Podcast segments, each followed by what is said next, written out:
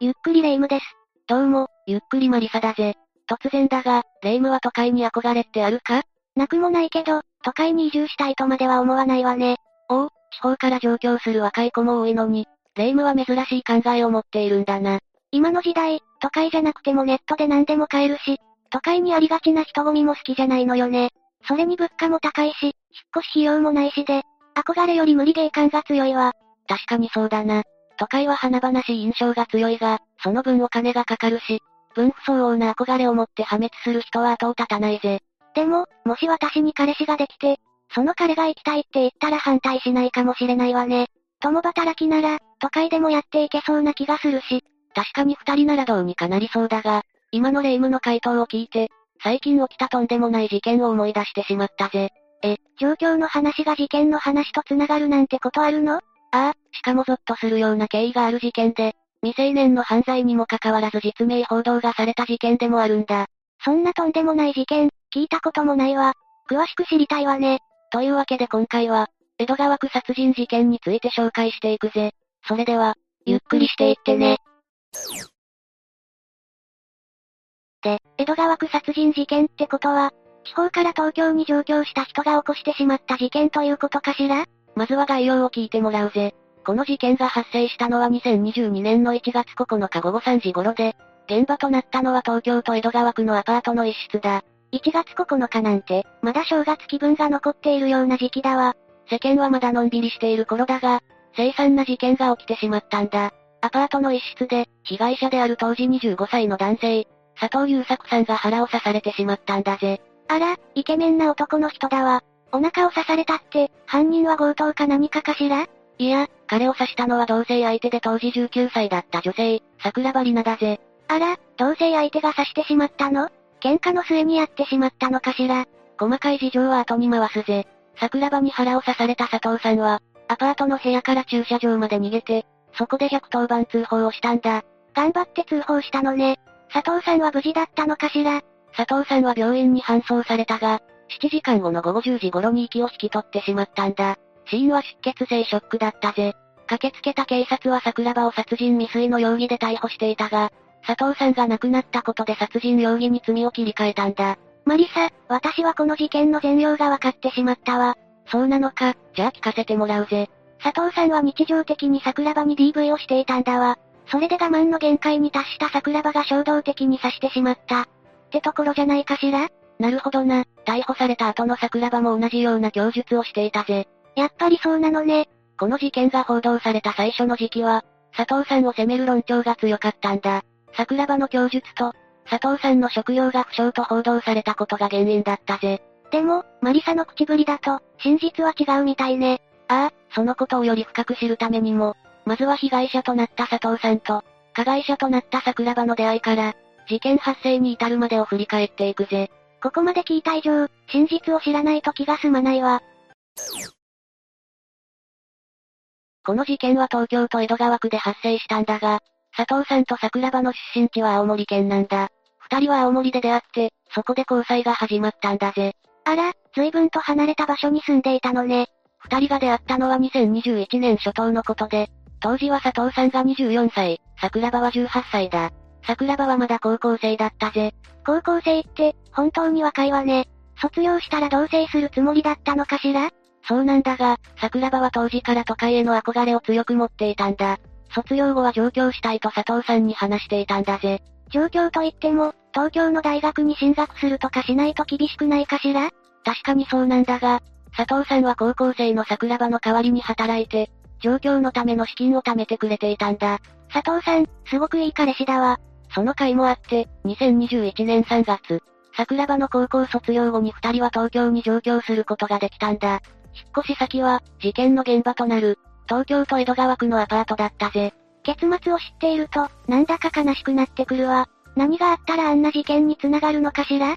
佐藤さんは4月から建築会社で働き始めたんだが、明るく社交的で優しい性格が評判で、先輩や同僚からの信頼もすぐに勝ち取ったんだ。気遣いもできるいい子だと評判の青年だったんだぜ。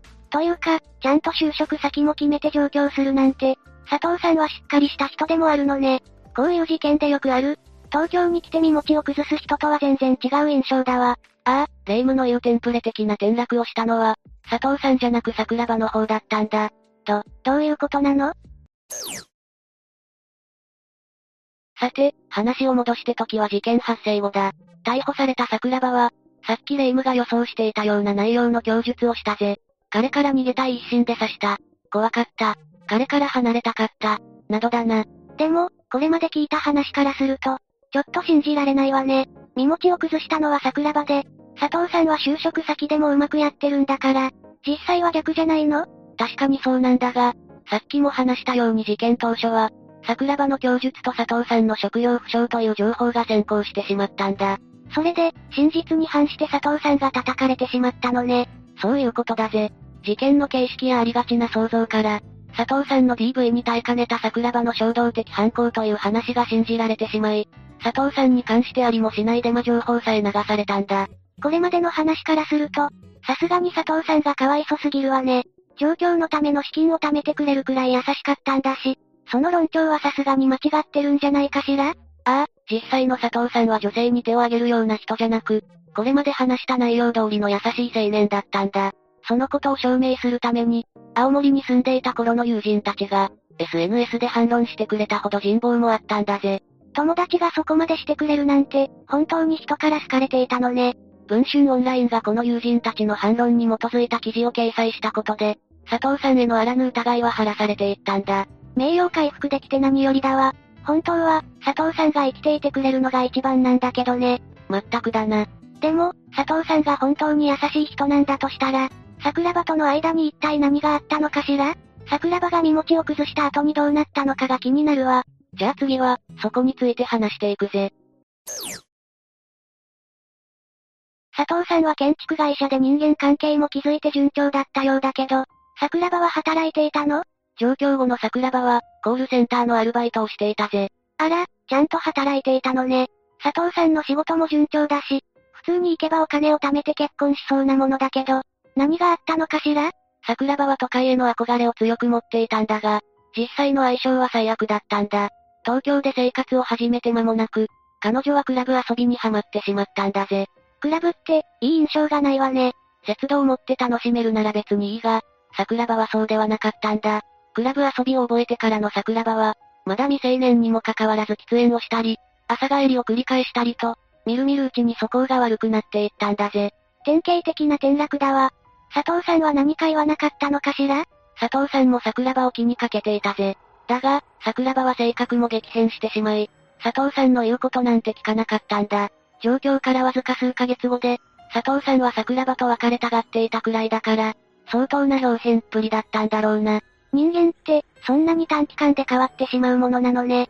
そして夏頃に、なんと桜庭から佐藤さんに別れ話が切り出されたんだ。他に好きな人ができた。という理由だそうで、桜庭はクラブで出会ったアメリカ人の男性に惹かれてしまっていたんだぜ。なんかもやもやする内容だけど、佐藤さんも別れられたならよかったんじゃないかな佐藤さんは優しいしイケメンなんだから、他の素敵な女性を探すのがいいと思うわ。そうなるはずだったんだが、破局後も桜庭は佐藤さんの家に住み続けたんだ。素行も悪いし他の男に心変わりしてるんだから、追い出すのが普通じゃないかしら？桜庭は当時まだ19歳だぜ。しかも、佐藤さんは桜庭の両親とも連絡を取り合う関係だったんだ。だから、桜庭が次のアパートを見つけるまで、置いてやるつもりでいたんだぜ。なるほど。未成年の娘を東京に連れて行ったのに、それを追い出すわけにはいかなかったのね。聞けば聞くほど、佐藤さんの優しさが際立つわ。ああ、本当に優しくて責任感のある青年だったんだろうな。佐藤さんは上京費用を稼いでくれた上に、別れた後も居候させてくれたんだから、さすがに桜庭も改心しないのかしら？桜庭にそんな素振りは全くなかったぜ。桜庭は我が物顔で佐藤さんの家に居座ったんだ。自分は何もせず、食事まで仕事から帰ってきた佐藤さんに作らせる上に、男と電話するから出て行って、家に帰ってこないで、などと言って頻繁に家から佐藤さんを追い出していたんだ。佐藤さんは数時間、外の公園で待ちぼうけを食うことも多かったんだぜ。聞いてるだけで腹が立ってくるわね。別れた後も心配して家に置いてくれているのに、ひどい仕打ちだわ。それだけじゃなく、桜庭は佐藤さんに嫌がらせもしていたんだ。佐藤さんのお気に入りのズボンに漂白剤をかけたり、ジュースにタバスコを入れたり、佐藤さんの歯ブラシで便器を磨いたり、聞くに耐えないひどい内容だぜ。小学生レベルの嫌がらせだわ。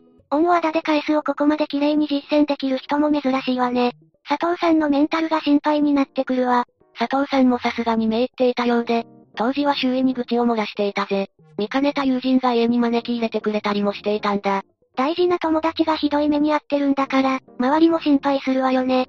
さすがに、桜庭にも両親の呵責があったりしないのかしら？